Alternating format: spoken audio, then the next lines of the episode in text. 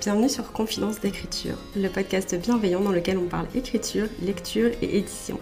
Je suis Morgane du compte Instagram Morgane Auteur, autrice et script doctor, et dans ce podcast, je te partage mes coulisses d'écriture et de publication, mes meilleures lectures, mais aussi mes conseils de professionnels de l'édition et plein d'autres choses encore. Retrouve-moi chaque semaine autour d'une tasse de thé pour discuter d'un nouveau sujet. Bonne écoute Hello et bienvenue sur ce nouvel épisode du podcast. J'espère que vous allez bien et j'espère que vos projets se portent bien. Moi, écoutez, ça va très bien. Ce matin, je suis passée à la poste pour envoyer un exemplaire du brochet et un exemplaire du collector au dépôt légal, donc à la BNF, la Bibliothèque nationale de France, qui est une formalité administrative, si je peux appeler ça comme ça, obligatoire pour recenser toutes les œuvres publiées et leur assurer une conservation au niveau du patrimoine. Donc voilà, ça c'est fait. Donc Frontière numérique est donc bientôt en règle officiellement, prêt à être commercialisé, prêt à être diffusé, à distribué et partagé. Donc c'est très excitant. C'était la dernière formalité administrative qu'il me restait à faire. Donc euh, voilà, une bonne chose de faite. Aujourd'hui, on se retrouve dans un épisode dans lequel on va parler de campagne de précommande, de Ulule, de financement participatif. Quand j'ai commencé à dire que j'allais faire une campagne de précommande pour Frontières numérique fin octobre, début novembre, j'ai eu pas mal de personnes qui sont venues me demander un peu plus de conseils sur ce genre de choses, sur qu'est-ce que c'est, comment ça se passe, pourquoi je le fais. Et à ce moment-là, forcément, j'avais pas encore lancé la précommande, la campagne de précommande. Il y avait encore pas mal de petits trucs que j'avais pas forcément fait, validé. Et surtout, bah en fait, la campagne, elle s'était pas terminée, donc j'avais pas toutes les clés en main pour en parler et pour faire un retour là-dessus. Là, à l'heure où j'enregistre ces mots, ça fait déjà trois semaines presque que la campagne s'est terminée avec succès d'ailleurs. Donc euh, voilà, c'est un soulagement aussi de pouvoir en parler en sachant que elle a réussi et que tout va bien. Genre, rien ne m'aurait plus stressé que de faire un épisode sur les précommandes genre euh, en novembre et que la cagnotte elle aboutisse pas. Ça aurait été un déchirement total. Donc voilà, là j'ai un peu toutes les clés en main pour vous en parler, donc je vais vous faire mon retour aujourd'hui là-dessus dans cet épisode. Avant de commencer, pour ne pas oublier, c'est le rappel hydratation. Si ce n'est pas encore fait, si ça fait longtemps que vous n'avez pas bu, je vous conseille d'aller vous chercher un grand verre d'eau, vous en avez besoin, votre corps en a besoin et ça vous fera le plus grand bien. Sur ce, je pense que je vais commencer par répondre euh, entre guillemets à la première question qui va un peu introduire le reste de cet épisode. Pourquoi est-ce que j'ai décidé d'organiser une campagne de précommande et est-ce que c'est un peu obligatoire, un passage obligé en auto-édition? Du coup, pour répondre à la Deuxième partie de la question, non, c'est pas obligatoire d'organiser une campagne de précommande, particulièrement si vous auto-éditez à travers une plateforme comme Amazon ou The Book Edition. Vous n'avez pas besoin d'une campagne de précommande. Je le pose là parce que c'est quand même quelque chose qu'on m'a demandé. La raison pour laquelle moi je l'ai faite, c'est que je ne m'auto-édite pas via une plateforme, via un groupe, via quoi que ce soit. Je suis moi-même ma maison d'édition avec tout ce que ça implique, donc l'impression du stock, le stockage, tout ça. La diffusion, la distribution, l'envoi des colis, ça, tout ça, c'est moi qui l'assure. Et je travaille pas avec l'impression à la demande non plus. Voilà, je vous le disais, j'ai un stock et donc ce stock, il est chez moi. C'est un stock physique, hein, c'est un stock de romans imprimés en quantité. Et qui dit imprimé en quantité avec le prix du papier et le prix de l'énergie euh, en constante augmentation euh, chez nous depuis. Pour le papier, ça fait bien un an et quelques. Pour l'énergie, c'est un peu plus récent, mais c'est aussi une vérité. Mais donc, qui dit impression en quantité avec le prix du papier et de l'énergie, dit aussi budget élevé. J'ai décidé très tôt personnellement d'organiser une campagne de précommande pour Frontières numériques parce que je savais que je n'avais pas moi seule euh, l'argent nécessaire pour imprimer le stock. Parce que, on va poser un chiffre là-dessus très vite, de toute façon vous l'avez sûrement vu si vous avez participé aux campagnes de précommande, mais pour pouvoir imprimer Frontières numériques, il me fallait 3000 euros. Sauf que 3000 euros, et là je suis pas là pour me plaindre, hein, c'est une réalité financière simplement, 3000 euros je ne les ai pas. Et je pouvais pas me permettre de toute façon de vivre avec un trou financier pareil. C'est-à-dire que si je les avais eus, que je les avais dépensés, investis dans le roman, il aurait fallu que j'attende le retour sur investissement. Un retour sur investissement, ça peut mettre des mois, voire des années à arriver. Et malheureusement, voilà, je suis dans une situation comme beaucoup de personnes, hein, un petit peu précaire financièrement. Donc j'avais juste pas la sécurité de pouvoir investir 3000 euros euh, dans le roman en me disant oh, je finirais bien par les rembourser à un moment. Genre c'était pour, pour moi c'était vraiment pas possible. À la question est-ce que Morgane t'aurait pas pu faire un prêt financier, un prêt bancaire? Je ne peux pas. Je suis une personne handicapée grave. Je suis pas solvable auprès des banques et malheureusement je n'ai personne autour de moi qui soit suffisamment en bonne situation financière auprès des banques pour pouvoir euh, être mon garant ou ma garante par exemple. Donc c'est juste pas un truc possible pour moi, donc le financement participatif m'apparaissait comme la meilleure idée pour pouvoir imprimer le stock de frontières numériques et me permettre d'atteindre mon objectif, mon rêve de publier Frontières numériques. Quand j'ai proposé la campagne de précommande, j'ai été très claire sur le fait, sur la page Ulule du projet, vous pouvez le voir notamment, j'ai été très claire sur le fait que la campagne de financement participatif ne servait entre guillemets que à imprimer le stock du roman. Elle n'était pas là pour m'aider à payer la couverture ou pour m'aider à payer la correction. Ça, c'est des frais que j'ai engagés sur ma trésorerie personnelle, si on peut appeler ça comme ça. Pour le coup, c'est des frais sur lesquels je vais avoir un retour sur investissement un peu plus long. C'est aussi des frais qui sont moindres par rapport au prix de l'impression, qui est vraiment euh, la plus grosse, euh, la plus grosse somme du budget en fait. Mais parce que c'était super important pour moi au niveau de mon éthique professionnelle, et là libre à vous d'être d'accord ou pas d'accord avec ça, il n'y a aucun souci. Je ne critique pas les personnes qui font par exemple des campagnes de précommande ou des campagnes de financement participatif pour se payer une couverture de livre, du point de vue de mon éthique personnelle, de mon éthique professionnelle, c'était important pour moi de rassurer les gens sur le fait que, quoi qu'il arrive, la seule chose qui serait impactée par l'aboutissement ou non de la campagne de précommande, ce serait le nombre de livres imprimés dans le stock, et pas la qualité du roman, et pas la qualité de l'objet livre. Quoi qu'il arrive, Frontières numériques aurait eu la même couverture et Frontières numériques aurait eu la même qualité de travail éditorial, de correction orthographique et de correction tout court.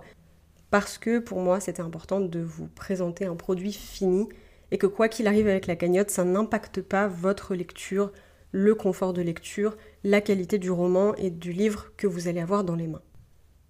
Donc j'ai pris cette décision très tôt dans le processus de, publication du livre. Je savais que j'allais lancer la campagne de précommande. Je savais aussi que j'allais la lancer sur Ulule.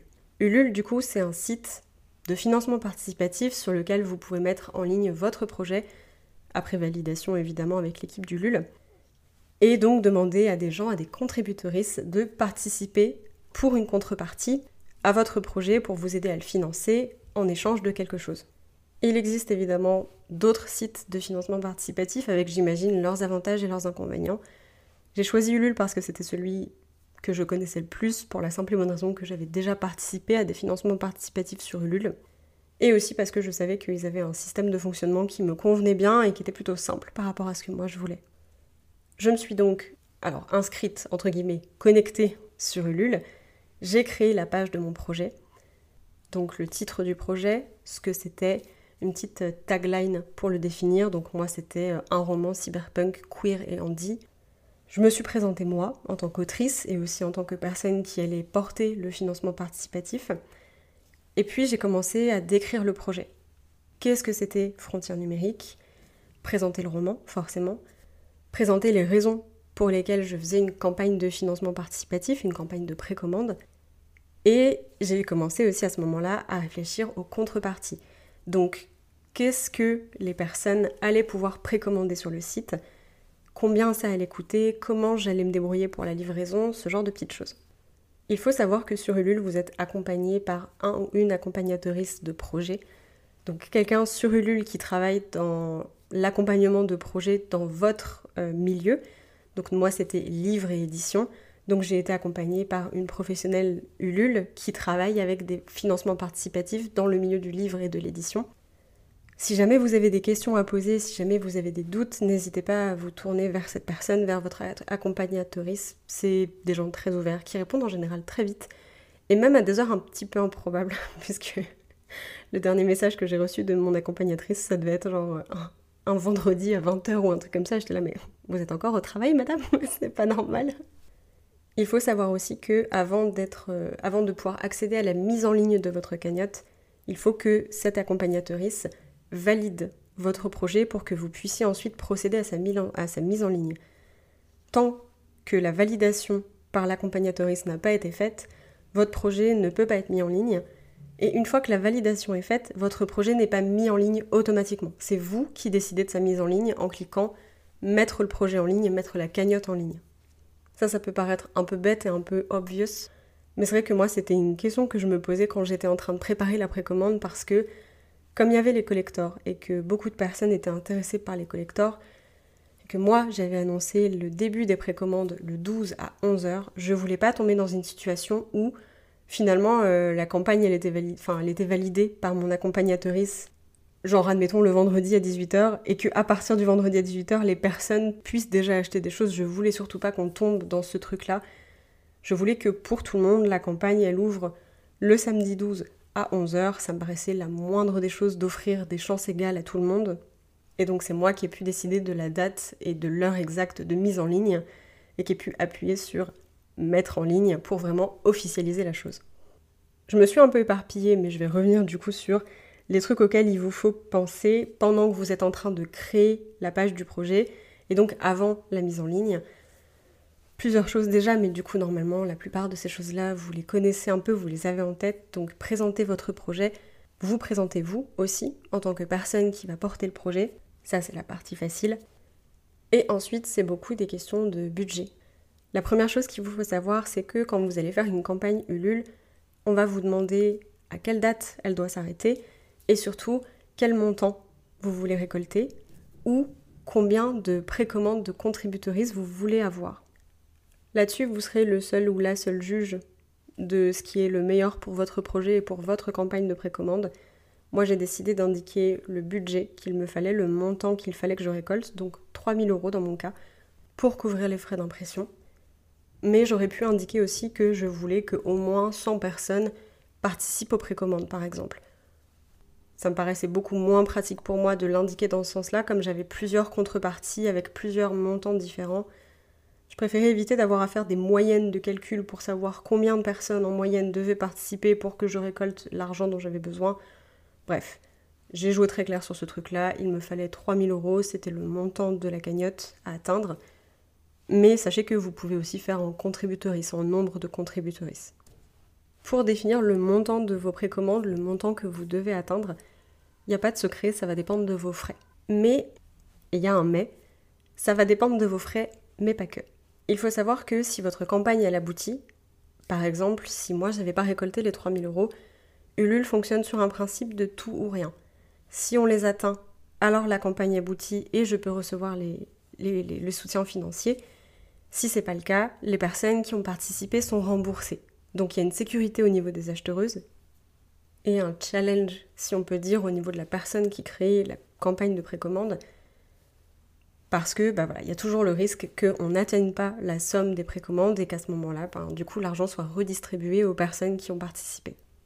Mais si votre campagne elle aboutit, et c'est tout ce que je vous souhaite, Ulule va prélever 8% du montant total de votre campagne de précommande donc à la fin de la précommande, quand tout s'arrête, quand, quand, ça y est, c'est fait, le, délai est écoulé, le délai que vous avez choisi, hein. quand ça c'est bon et que ça fonctionne, que la campagne elle aboutit, Ulule prend le montant final de cette, de cette campagne. Donc moi j'avais mis 3000 euros, au final on a reçu 3610 euros me semble-t-il. Ulule a pris les 3610 euros et il s'est servi de 8% sur ces 3610 euros pour diverses raisons, hein, prestataire financier, parce que la transaction financière, elle est faite par un organisme extérieur, et puis bah, forcément les frais de gestion, les frais de, fonctionnement de la plateforme et tout ça. Donc voilà, il y a 8% que vous devez prendre en compte dans le calcul de votre budget final, dans le calcul du montant de vos précommandes. Parce que si vous ne pensez pas à ces 8% et que vous avez besoin de 3000 euros tout net, que vous avez 3000 euros tout net, mais que Ulule se sert de 8% là-dessus, ça vous enlève, euh, je crois, c'est 270 ou 280 euros. Donc vous êtes un peu dans le rouge par rapport à ce que vous aviez prévu. Et de la même façon, tout à l'heure, je vous ai dit que j'avais eu besoin de 3000 euros à peu près parce que ça couvrait les frais d'impression. Alors, du coup, oui et non. Je m'explique. Un truc à savoir et donc à prévoir à l'avance dans le montant que vous allez annoncer pour vos précommandes, c'est que c'est vous qui allez envoyer et distribuer les contreparties aux personnes qui ont contribué à votre précommande. Ulule n'est pas une entreprise de stockage, c'est pas une entreprise de distribution, c'est pas un service de livraison affilié à la poste. Ce qui veut dire que si dans vos contreparties, il y a des choses qui vont être envoyées par la poste, ces frais de port-là, il faut les prendre en compte dans le montant total de la campagne. Parce que outre les 8% que Ulule va prendre à la fin de la campagne, va prélever à la fin de la campagne, le reste de l'argent vous sera versé à vous et uniquement à vous. Ulule ne va pas payer la poste pour vous. Donc voilà, c'est un truc à prendre en compte. Donc dans le montant final de vos précommandes, il faut absolument que les frais de port soient inclus là-dedans. Pour vous donner un exemple plus concret, on en reparlera dans un autre épisode puisque malgré ma hantise des chiffres, j'ai envie d'être un peu transparente avec vous sur combien ça m'a coûté d'auto-éditer Frontières numériques. Je vous donne un premier, exemple chiffré ici. En réalité, mes frais d'impression pour Frontières numériques s'élevaient à 2600 euros. 2600 euros pour le brochet et les collecteurs, c'était le total. Pour pouvoir donc imprimer Frontières numériques, il me fallait sur la cagnotte minimum 2600 euros.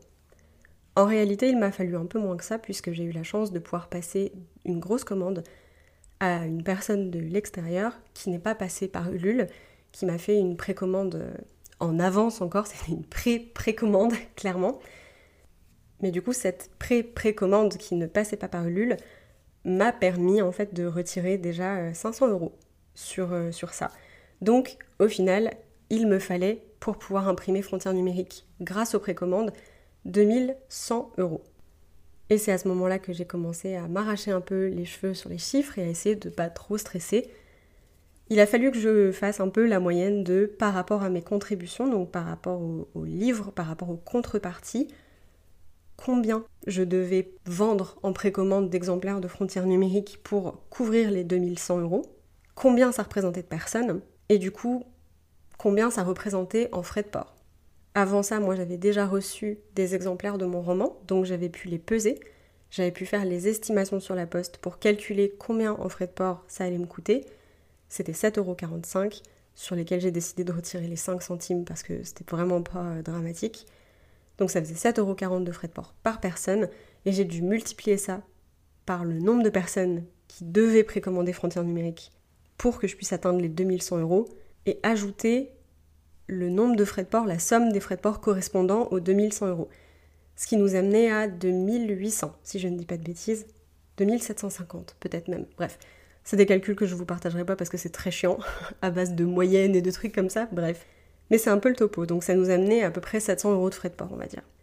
Et du coup, les fameux 8% arrivent là. 2750 euh, x 8%, ça donnait une somme particulière. Donc j'ai poussé la cagnotte à 3000 pour que quand Ulule prélève les 8%, moi je retombe sur mes pattes avec mes 2700 et j'ai à peu près l'argent qu'il me faut. L'argent qu'il me faut pour imprimer le livre, 2100, et l'argent qu'il me faut pour vos frais de port, pour vous envoyer le livre une fois qu'il était prêt. Donc en ayant un peu ces idées de, chiffres en tête, je sais que c'est un peu chiant.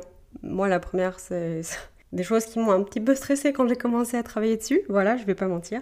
Mais donc en ayant ces estimations et ces idées de chiffres en tête, ça vous permet d'être sûr quand vous bloquez le montant final de, vos précommandes, de ce que vous voulez atteindre pour vos précommandes. Ça vous permet d'être sûr qu'une fois que les frais de poste et une fois que les frais Ulule sont retirés du montant de votre campagne, ça vous permet d'être sûr que vous, vous rentrez quand même dans vos frais et que vous n'êtes pas complètement déficitaire par rapport à ça. Tout se fait un petit peu en parallèle puisque pour avoir certaines de ces options, notamment pour savoir le nombre de personnes en moyenne qui vont devoir contribuer à votre cagnotte pour que vous, vous puissiez avoir le nombre de frais de port, le chiffre de frais de port, il faut que vous travaillez sur vos contreparties. Donc les contreparties, c'est ce que vous allez proposer aux gens en échange d'une somme d'argent. Donc moi, dans mon cas, c'était le livre Frontières numériques, donc l'édition collector relié, l'édition brochet classique et l'édition e-book. À ce moment-là, ça faisait un moment, moi déjà, que je savais à quel prix j'allais vendre Frontières numériques, les trois éditions. C'est des prix que j'avais fixés déjà plus tôt dans l'année. Dès que j'ai eu mon devis d'impression, j'ai bloqué les tarifs. Je les ai bloqués même assez tôt, euh, puisque quand euh, Déborah et moi on a fait la couverture de Frontières numériques, on est obligé d'indiquer le prix sur une quatrième de couverture, c'est légalement obligatoire. Les, prix étaient fixés euh, fin septembre, début octobre, dernier des cas. Donc moi je savais déjà quelle contrepartie je voulais offrir, c'était le roman, accompagné de l'illustration du monde virtuel. Mais voilà, c'est important aussi que vous réfléchissiez en parallèle de vos frais, du budget, du montant de la campagne que vous voulez atteindre. C'est important que vous réfléchissiez aussi à vos contreparties. Qu'est-ce que vous offrez aux gens? Pourquoi? Alors le pourquoi il a l'air un peu bête placé là comme ça, mais c'est quand même important de vous poser la question du pourquoi est-ce que je propose ça aux gens et pourquoi est-ce que ça intéresse les gens? Pour vous donner un exemple, j'avais prévu à l'origine de faire en sorte que l'illustration ce soit un add-on, donc un truc supplémentaire à ajouter à une commande. Donc par exemple, vous commandez un brochet et pour 3 euros de plus, vous rajoutez une illustration. À la base, c'était censé se passer comme ça. Ce qui s'est passé, c'est que euh, Debbie, l'illustratrice avec qui j'ai travaillé sur ce projet d'illustration, a eu une opportunité professionnelle incroyable de son côté qui a fait que j'ai accepté avec elle en toute conscience de cause, hein, je veux dire je l'ai fait en sachant pertinemment euh, dans quoi je m'engageais, j'ai accepté avec elle de repousser le délai de l'illustration et de lui dire écoute c'est pas grave si elle n'est pas prête pour le début des précommandes, ne te mets pas la pression, il n'y a aucun souci. Mais ce qui s'est passé du coup, c'est que je ne pouvais pas décemment proposer aux gens d'acheter une illustration qu'ils n'avaient jamais vue et sur lesquelles je ne proposais aucun visuel. Moi, acheteuse, moi, euh, lectrice, moi, cliente, je vais sur une page Ulule dans laquelle on me propose une illustration mystère. Je n'ai pas l'argent pour me permettre d'acheter une illustration mystère si je ne sais pas ce que c'est. C'est un truc d'éthique. Et moi, je ne me voyais pas le faire. Alors, ça peut être aussi un parti pris hein, de dire euh, gagner un pack mystère et tout ça. C'est pas du tout la façon dont moi j'avais prévu de l'organiser et j'ai préféré ne pas le faire. Donc l'illustration est passée comprise dans les packs et vous le verrez quand je vous ferai le détail, mais aucun frais supplémentaire n'a été ajouté pour vous pour l'illustration, elle vous est offerte. Mais ça, ça répondait à la question pourquoi? Si moi j'étais consommatrice, pourquoi est-ce que j'aurais acheté un pack avec juste une illustration que je n'avais jamais vue? Je l'aurais pas fait, donc j'ai pas proposé l'illustration en add-on, même si ça m'aurait financièrement beaucoup arrangé. Pour moi, c'était pas raisonnable de le faire, pour moi, c'était pas éthique, c'était pas transparent de le faire, donc je ne l'ai pas fait. Donc voilà, c'est un peu le dites-vous si moi j'étais consommatrice, si j'étais lectrice, si je venais sur cette page Ulule, qu'est-ce que je serais prêt, prête à acheter, tout simplement? Les contreparties qui vous intéressent pas, ou vous, vous-même vous vous diriez genre hum, c'est un peu foireux ça, ne les proposez pas. Voilà, écoutez-vous vraiment là-dessus. Et n'écoutez pas Ulule qui va vous encourager aussi à rajouter des choses, hein, à vous dire euh, si vous aviez plus de contreparties, vous feriez plus de rentrées d'argent. Voilà, genre là-dessus, voilà. Écoutez-vous, faites confiance à votre instinct et ne cédez pas aussi euh, trop à ce truc-là de dire euh, argent, argent, argent. Quand on fait une campagne de précommande, c'est difficile parce qu'on a besoin de cette somme pour poursuivre notre projet, pour poursuivre notre objectif. Mais il y a un moment où il faut aussi être en accord avec soi-même, poser ses valeurs et dire bon, ça moi je me sens pas de le faire, donc Ulule et sa politique de toujours plus, c'est bon quoi. Un autre truc à savoir avec Ulule, ça on ne vous le dit pas, c'est un peu comme l'histoire des frais de port, c'est assez flou. Je trouve que c'est pas du tout mis en avant par Ulule dans le processus d'explication de comment on fait la campagne. Mais donc, toujours sur cette histoire de frais de port, Ulule vous recommande d'ajouter les frais de port à vos contreparties pour que quand les gens cliquent sur par exemple acheter un livre à 18,50€, comme c'est le cas pour Frontières numériques, qu'ils se retrouvent pas ensuite sur la page de livraison avec 7,40€ en plus à ajouter au panier et ils sont un peu genre bah en fait euh, bah, c'était pas prévu quoi, je veux dire euh, moi 18,50 ça m'allait mais là c'est chaud quoi. C'est plus psychologique qu'autre chose, je suis bien d'accord avec vous là-dessus. Mais en fait, Ulule vous préconise quand même de faire ça pour ne pas, entre guillemets, donner l'impression à vos contributeuristes que vous les avez un peu genre euh, frappés dans le dos ou pris par derrière ou qu'ils étaient surpris, qu'ils s'y attendaient pas. Voilà. C'est aussi, je pense, plus dans le côté transparent, c'est le prix qui est affiché, c'est le prix qui va être payé à la fin. Rien de plus, rien de moins. Donc quand vous réfléchissez à vos contributions, à ce que vous voulez mettre en place comme contribution, prenez bien en compte le prix du livre et aussi le prix des frais de port puisque ce sera compris dans un même pack qui sera à un prix unique. Pour Frontières numériques, par exemple, pour la contribution euh, donc le brochet classique, il y a donc le livre qui coûte 18,50€ et il y a 7,40€ de frais de port. Comme je vous l'avais dit, j'avais déjà pesé le livre, l'enveloppe et l'illustration. Donc je savais combien de grammage total j'aurais par, euh, par colis.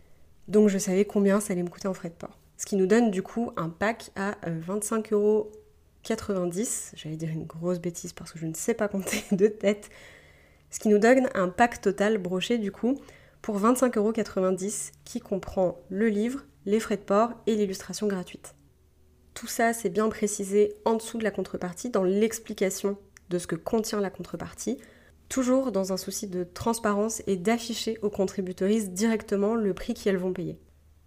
Une fois que tout est fait, que vous savez le montant que vous devez atteindre pour vos précommandes, que vous savez combien de temps vous allez faire durer la campagne de précommande, que vous avez défini vos contributions, vos contreparties plutôt, ce qu'elles contiennent, le prix, que vous avez présenté votre projet, que vous vous êtes présenté vous. Une fois que tout ça c'est fait de votre côté, que vous l'avez entré dans la page de votre projet, vous pouvez demander à du coup l'accompagnatrice qui vous suit sur ce projet de regarder votre page et de la valider. Cette personne va vous faire des retours hyper intéressants pour vous dire, par exemple, c'est ce qui m'est arrivé, c'est top, mais sur mobile, tes images, elles ressortent un chouille trop petit. Le texte, du coup, est illisible. Il a fallu que je retourne sur mon logiciel de, enfin, sur Photoshop, hein, on va pas se mentir. Je suis retournée sur Photoshop pour changer la taille de la police des images pour que sur le téléphone portable, on puisse quand même lire les images que j'avais mis sur la page de mon projet. Elle m'avait aussi dit, pour une raison de clarté, que dans la description de mes contreparties, c'était mieux si je pouvais mettre certains mots en gras, les mots importants en fait, pour qu'ils ressortent vite à l'œil et qu'on puisse savoir très vite ce qu'apporte la contrepartie et ne pas être pris par surprise par la suite. Voilà, c'est des petites choses un peu bêtes. Toujours dans des questions de transparence, c'est ce qui fonctionne le mieux. Et une fois que vous avez fait les modifications qu'on vous a proposées, que votre accompagnatrice vous dit c'est bon pour moi, je valide, à ce moment-là et à ce moment-là uniquement, ça vous déverrouille l'option de mettre en ligne votre cagnotte. Et là, comme je vous disais, c'est à vous de convenir du moment où vous la mettez en ligne. Je ne peux que évidemment vous recommander de parler de votre précommande, de vos campagnes de précommande avant le lancement officiel de la campagne sur les réseaux sociaux, sur vos réseaux sociaux, sur vos plateformes, pour que les gens sachent un petit peu en fait que ce livre va bientôt être disponible, parce que s'il est disponible mais que personne n'est au courant, forcément sans communication, on va jamais très très loin. Donc euh, voilà, je vous encourage évidemment à en parler sur vos réseaux sociaux. Et au moment où la campagne de précommande elle sort, je vous encourage évidemment à la relayer et tout simplement tenir les gens au courant, informés du fait que ça y est, votre livre est dispo euh, en précommande. Il y a quelques techniques que vous pouvez mettre en place aussi pour encourager les gens à faire les premiers dons. C'est toujours les plus difficiles, enfin les premiers dons, les premières contributions. C'est toujours les plus difficiles parce qu'on fait plus confiance à un projet sur lequel il y a déjà quelques participations qu'à un projet qui commence de zéro. Donc pour encourager les premières contributions, vous pouvez faire un pack par exemple de contrepartie early birds, donc les oiseaux du, matin, entre guillemets, enfin les gens qui arrivent le plus tôt, avec par exemple une partie des frais de port offerts ou tous les frais de port offerts sur ce pack-là pour inciter les gens à commander en disant bah, les 5 premières personnes qui commandent auront les frais de port gratuits par exemple. C'est quelque chose que je n'ai pas fait parce que je savais que beaucoup de gens étaient un peu sur euh, le qui-vive par rapport à l'édition collector et qu'il y avait beaucoup de gens qui attendaient le lancement des précommandes pour pouvoir euh, bah, se dépêcher d'acheter l'édition collector. Donc je savais pour ma part que la campagne ne resterait pas très longtemps à zéro. Et si vous voulez, vous pouvez évidemment encourager vos proches, donc famille, amis, partenaires, à être parmi les premiers soutiens de votre campagne pour un petit peu euh, faire monter la hype et prouver aux gens que cette campagne, elle, peut réussir parce qu'elle décolle quoi. Pendant la campagne, vous allez recevoir régulièrement des messages de Ulule, déjà pour vous prévenir de, nouveaux soutiens potentiels sur votre précommande, mais aussi pour vous demander de participer à des séminaires ou à des pitchs, euh, à des contests, enfin des, des contests, des compétitions de pitch par exemple, pour pitcher votre projet, pour gagner plus d'argent. Euh, la cagnotte spéciale Ulule de 500 euros ou euh, juste voilà, de, tabasser entre guillemets sur votre promotion pour avoir plus de chances d'être financé, plus de chances d'être mis en avant dans les trucs Ulule et tout ça. Vous pouvez y participer à 100%, ça c'est pareil, c'est vraiment comme bon vous semble en fonction de ce que vous sentez l'énergie de faire aussi parce que c'est assez chronophage. Sachez que c'est stressant. Euh, voilà. Ulule est un poil insistant parfois sur certaines choses. C'est, ça peut être un peu chiant. Mais voilà, sachez aussi que c'est pas une obligation, c'est un peu, c'est un peu comme bon vous semble. C'est du plus à prendre si vous avez l'énergie et si vous avez envie. Et sinon, vous pouvez très bien vous débrouiller sans. Un autre truc qui est important pendant la période de, précommande, de, campagne de précommande, ça va être de poster régulièrement, alors moi je l'ai fait une fois par semaine à peu près, des news sur la page de votre projet qui vont être à destination des personnes qui ont participé au projet, mais aussi des personnes qui se sont inscrites sur le petit bouton genre suivre le projet et qui n'ont pas forcément encore participé, qui ont peut-être envie de participer plus tard ou juste qui veulent voir comment ça évolue. Ces news, elles sont là pour rassurer les contributrices sur le fait que votre projet avance, que vous n'êtes pas en train de vous tourner les pouces ou de paniquer par rapport à vos précommandes, que voilà, le livre va bientôt être publié, que vous venez de valider telle étape, ce genre de choses. Un petit peu tenir au courant de l'avancée des gens parce que maintenant qu'ils se sont engagés financièrement sur le projet, c'est bien normal aussi de leur montrer que le projet avance, qu'il n'y a pas de problème, que, c'était un, entre pari euh, réussi, qu'ils sont en sécurité avec vous, parce que vous prenez très à cœur le fait que votre livre sorte bientôt et que vous les remerciez de, leur confiance, de leur soutien, en étant transparent, transparente euh, avec ces personnes. Donc moi par exemple, j'ai fait une première news pour dire euh, qu'on avait dépassé le, le, cap des 100%, une deuxième news pour dire que j'avais reçu le bon à tirer et que le roman allait partir à l'impression. Ensuite, il y a eu une autre news pour présenter l'illustration aux personnes qui avaient précommandé parce que bah, je l'ai montré sur Instagram, mais toutes les personnes qui ont précommandé ne vous suivent pas forcément sur Instagram. Et puis là, j'ai fait une news aussi très récemment pour euh, bah, dire aux gens que le, ça y est, le stock de romans est arrivé chez moi, que je commençais à préparer les colis avec beaucoup d'excitation. Voilà, c'est important de, tenir les gens au courant, qu'ils aient pas l'impression d'être un peu euh, dans le flou et de dire euh, j'avais participé à ce truc-là, je sais pas ce que ça devient. Pendant la précommande, vous allez peut-être avoir affaire à des personnes qui ont précommandé mais qui vont bientôt déménager ou qui sont en train de déménager à des personnes qui ont précommandé mais pas la bonne contrepartie et qui voudraient faire des changements. Il y a plein de petites choses comme ça qui peuvent arriver au cours de au cours d'une précommande. Moi, ça m'est arrivé trois fois que des personnes fassent un don libre sans faire exprès, alors que ce que ces personnes voulaient, c'était le brochet, donc le format classique de frontières numériques. À ce moment-là, il s'agit de retrouver la personne en lui demandant son nom, forcément, de vérifier que le montant est bon, et ensuite de prendre en note quelque part, dans un endroit où vous n'allez pas l'oublier, ce qui s'est passé avec la personne, la demande qui vous a été faite, la date, l'heure, le pseudo Instagram si c'était sur Instagram, ce qui moi était mon cas, et de bien noter la nouvelle contrepartie, plus l'adresse et le numéro de téléphone de la personne pour l'envoi si envoi il y a. Pareil pour les personnes qui vont déménager, n'oubliez pas de bien prendre en compte leur adresse. Et quand la campagne de précommande est finie, n'oubliez pas d'envoyer un mail pour dire voilà, moi ça a été mon cas, j'ai reçu très récemment euh, les romans frontières numériques, je vais vous les expédier très prochainement pour toutes les personnes qui, ont changé d'adresse depuis le moment de leur précommande. N'hésitez pas à me renvoyer votre nouvelle adresse avec votre nom complet sur cette adresse mail pour que je puisse envoyer le livre en fait tout simplement au bon domicile.